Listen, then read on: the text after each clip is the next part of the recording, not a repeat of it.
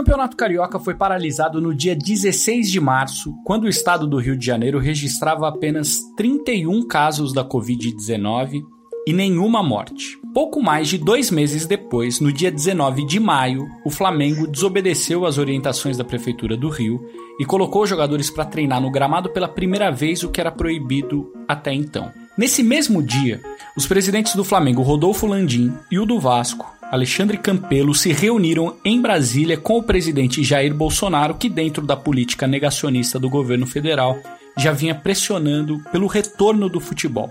Naquele dia 19 de maio, 227 pessoas morreram no Rio. No total, eram 3.079 óbitos. Ontem, terça-feira, o prefeito Marcelo Crivella permitiu o retorno dos jogos de futebol. Da paralisação para cá foram três meses e a pandemia ainda está longe de ser controlada.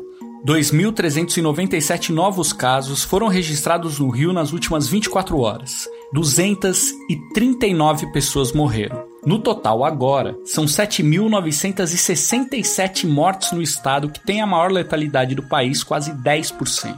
Daquela reunião dos dirigentes de Flamengo e Vasco com o presidente Jair Bolsonaro, as mortes no Rio aumentaram em 159%. Mesmo assim, o futebol carioca vai voltar.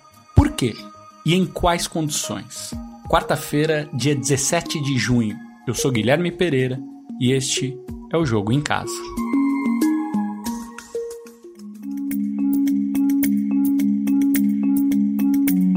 O jogo que vai marcar a estreia do Campeonato Carioca será entre Flamengo e Bangu amanhã, quinta-feira, com portões fechados no Maracanã. O futebol não é a única coisa que está voltando no Rio de Janeiro. Aliás, alguns dirigentes até argumentam. Ué, se os shoppings já estão abertos, por que continuar com o futebol parado? O futebol está dentro de um plano de flexibilização da prefeitura, mesmo com a pandemia fora de controle. Por isso, Martim Fernandes, para começar, vamos explicar por que nessa história o futebol está misturado com a política. Olha, Gui, essa volta do Campeonato Carioca está longe de ser uma decisão tomada só por entidades esportivas, clubes e federação e autoridades de saúde. Tudo passou por uma longa negociação política que envolveu a prefeitura, o governo do estado e até o presidente da república. Quando o Flamengo colocou os jogadores para treinar no campo sem autorização, a prefeitura e o governo estadual até reclamaram, mas não muito. Parecia haver um certo pudor, um certo medo de peitar o Flamengo, de ser contra o Flamengo. Vamos ver o Miguel Cabaleiro, editor adjunto de política do jornal o Globo, que vai explicar para gente a dimensão política desse caso todo.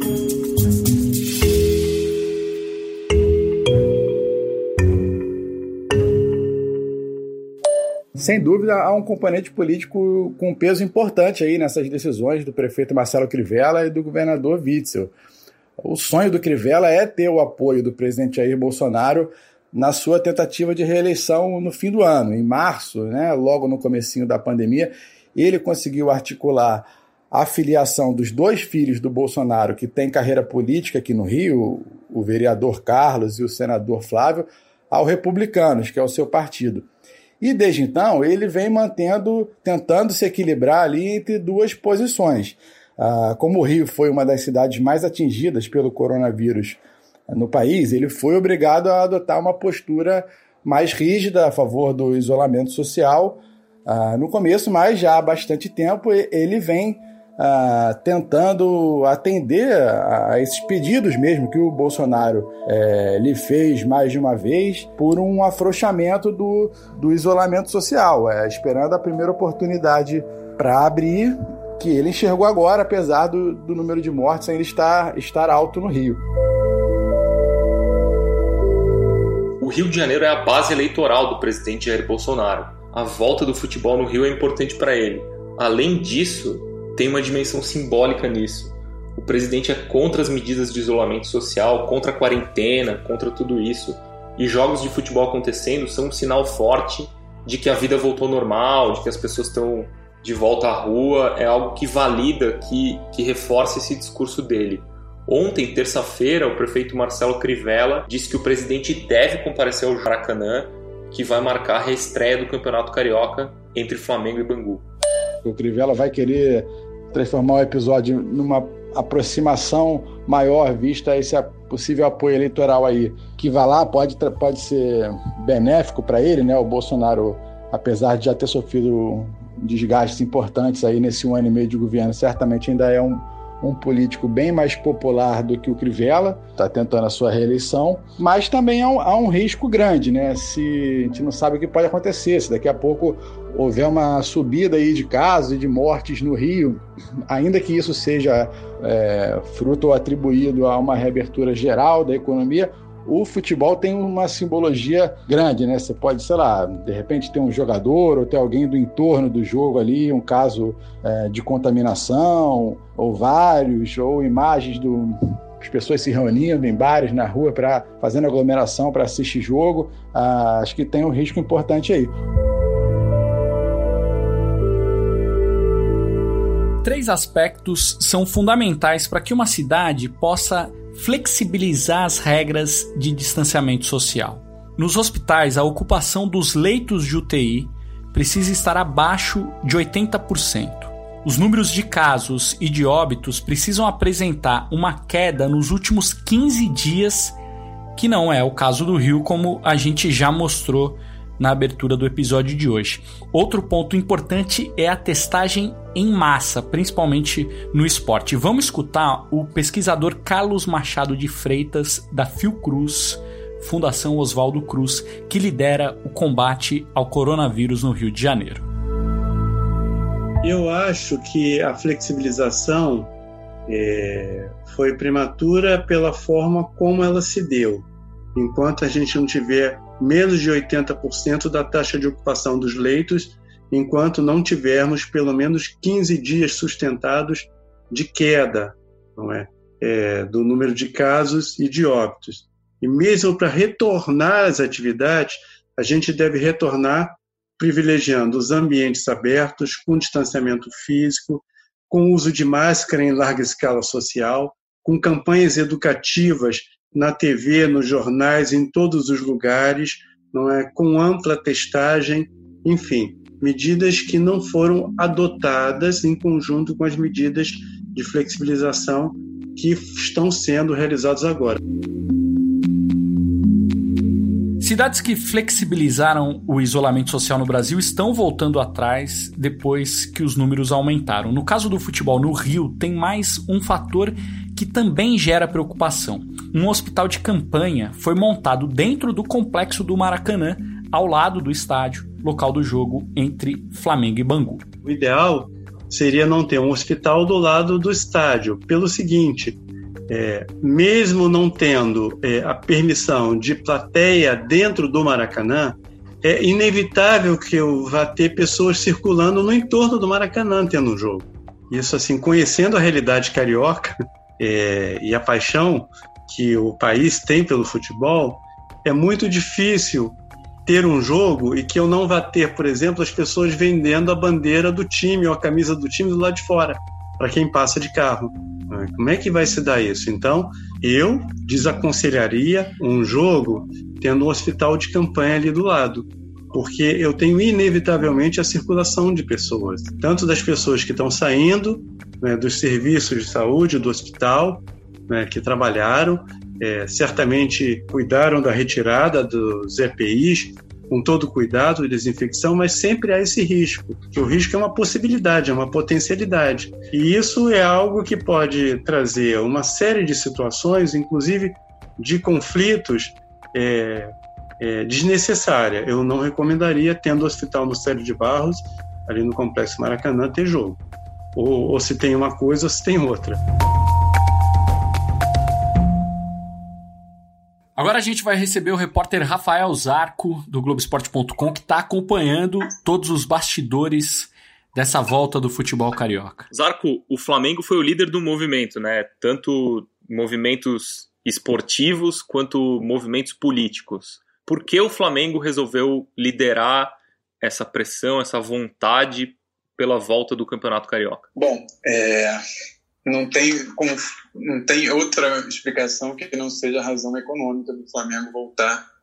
É um clube que, por arrecadar muito, muito, muito, gasta muito, muito. Então, ele precisa, falando em bom português, fazer a roda girar, a roda dele girar. O Flamengo parado sem treinar, sem jogar, significa menos exposição de, de patrocinador, menos engajamento de, de, torcida em todas as plataformas possíveis, menos a física, né? A física que quer dizer nos estádios.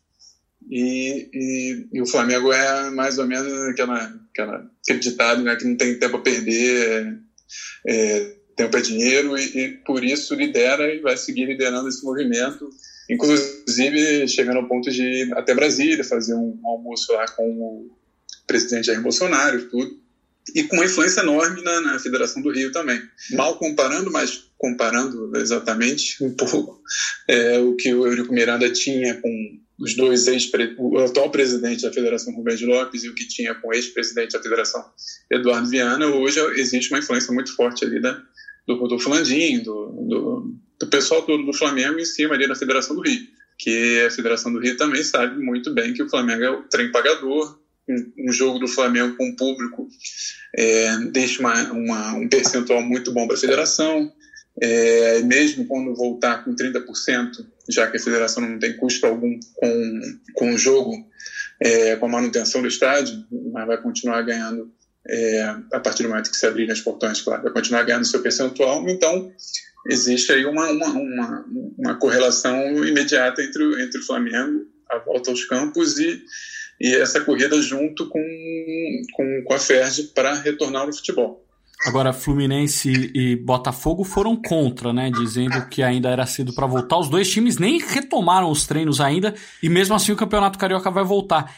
E aí, o que, que vai acontecer nesses casos, Arco? É, eu estava antes da gente começar a gravar, conversando com o pessoal, tanto no Botafogo, no Fluminense, outras pessoas que participaram lá da, da reunião de ontem, né? Que a gente está falando ontem, foi dia 15, né? De junho. É, aquela reunião que foi até a madrugada, inacreditavelmente, é, eu perguntei, e aí, como é que tá? Se tem algum meio termo aí? Eu acho que um meio termo pode vir a ser é, é, jogar ali no último dia de, desse mês de, de junho, que é dia 30, né?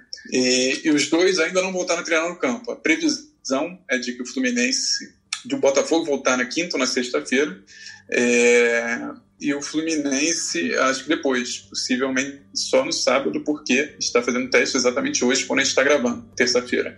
E, e os dois estão contra desde o início, também tem seus motivos, é, não acho que sejam motivos 100% de, de, de ah, estamos pensando no bem de todos. Acho que também tem motivos, eles estão com acordo com os atletas de, de, de, de, de cortes de salário. Então, é um momento que eles estão também arrumando a casa deles e, ao mesmo tempo, tentando cuidar minimamente ali do, do seu plantel, ali, da, da, da, sua própria casa. Mas eu acho que o mais provável é eles não entrarem em campo né, se fossem marcados os jogos semana que vem. Isso já está bem desenhado, que eles, se acontecer isso, eles vão para a justiça. E, e aí existe um entendimento de que só conseguem voltar ali no fim de junho, que seria esse dia 30 que eu falei, ou no dia 1 de julho, no caso, né, que é o que eles estão pedindo. Né? Eles querem no mínimo 10 dias de treinamento. Menos que isso não dá. Agora, 15 dias, pelo que eu me informei também, é, em off eles falam, ah, 15 dias tudo, a gente nem tem essa pretensão toda, totalmente, porque 15 dias muitas vezes não se tem nenhuma pré-temporada. Os clubes menores do Rio entraram nessa pressão pelo retorno do campeonato, apesar dos riscos e mesmo com só mais duas rodadas a serem disputadas para o fim da fase de grupos da Taça Rio. O repórter Gustavo Garcia, que acompanha os times de menor expressão do Rio de Janeiro no Globoesporte.com, vai explicar para a gente por quê. Fala Guilherme, amigos do Jogo em Casa. Bom, tentando fazer uma análise rápida do cenário dos times pequenos do Rio nesse momento, eu diria que essas equipes basicamente se aliaram a Flamengo e Vasco nessa luta até precipitada do retorno do estadual com um grande interesse em comum, que é receber a última cota dos direitos de televisão do Campeonato Carioca. Obviamente que temos muitas questões a serem resolvidas no estadual, como descenso, vagas na Série D, vagas na Copa do Brasil, equipes como Boa Vista, que tem grande chance de avançar para a semifinal da Taça Rio, mas buscando um denominador comum para um retorno tão imediato do estadual, eu acho que sem dúvidas é o interesse nesses direitos de televisão que acabaram suspensos com a paralisação por conta do coronavírus. Vai lembrar que é um dinheiro considerado alto para os padrões desses times, que assumiram compromisso com essa renda. A gente pode também citar casos específicos, como o do Bangu, que ainda tem uma Série D pela frente e quer se estruturar para a competição. Mas, por outro lado, nós temos o Macaé, sem grandes pretensões e com um calendário vazio pela frente. Então, eu não consigo ver motivação maior para que sejam disputadas tão rapidamente duas rodadas da Taça Rio, pelo menos olhando pelo lado dos times pequenos, que não terão calendário cheio esse ano, com o cancelamento da Copa Rio. Por isso, eu acredito que essa, esta seja realmente a grande motivação dessas equipes para o retorno estadual. Martim, tem duas coisas que eu queria abordar com você. A gente já mostrou que outros países foram mais organizados com a volta do futebol, né? Tudo foi, foi pensado com calma e só depois de uma queda nos números da pandemia. Aqui no Brasil, do jeito que as coisas estão se desenhando, como a gente está vendo no Rio, quem vai sair perdendo? Olha, Gui, quem perde é o futebol brasileiro como produto, com certeza, porque reforça a imagem de cada um por si, de que não tem uma unidade, de que não tem nada sendo pensado coletivamente. Mas eu acho que tem que fazer umas ponderações aí. É, é muito tentador para a gente culpar a CBF por não ter um plano nacional, um, um calendário unificado para o país inteiro voltar ao futebol. Mas o Brasil é muito grande, é muito diverso, seria muito difícil para a CBF obrigar todo mundo a voltar ao mesmo tempo. Imagina se a pandemia estivesse controlada no, no Ceará, por exemplo, e aí você tem que dizer, olha, tem que esperar os clubes daí não podem voltar a jogar, a treinar, porque tem que esperar o Paraná, ou tem que esperar o Rio Grande do Sul, ou tem que esperar Minas Gerais, então não tem como. Então é meio normal, entre aspas, isso que está acontecendo, esse cada um por si, cada estado fazendo do seu jeito, e dentro de cada estado, cada clube também fazendo do seu jeito. A gente está vendo a briga aí no Rio de Janeiro. Então o futebol brasileiro já era uma indústria muito disfuncional antes da pandemia e não tinha como ser diferente agora. Seria pedir demais que esses problemas fossem resolvidos agora, justamente no momento mais difícil para todo mundo. E a mensagem que o principal esporte do país passa para a população brasileira nesse momento. Imagina no Maracanã no dia do jogo, Flamengo e Bangu. Como o jogador vai comemorar um gol do lado de um hospital de campanha montado para salvar vidas de uma doença que já matou mais de 45 mil pessoas no Brasil, né? Pois é, essa imagem é, é muito forte, né? Muito ruim, né, para o futebol brasileiro. É uma imagem de que não, que o futebol não se importa com o resto da população, com o resto do país. Mas de novo, Quero fazer outra provocação aqui. Se tem shopping aberto, se tem aglomeração na rua, na praia, se tem bar lotado, como é que a gente pode exigir que o futebol dê um passo atrás e, e espere tudo ser resolvido para poder voltar? O futebol também faz parte da economia, também emprega muita gente, tem um papel social importante e tal. Enfim, no Brasil é só mais um setor que entrou no Vale Tudo, no Cada Um por Si. E infelizmente a gente não vai ver o futebol destoando do Brasil. A gente vai ver o futebol acompanhando essa insanidade que está acontecendo em todo o país.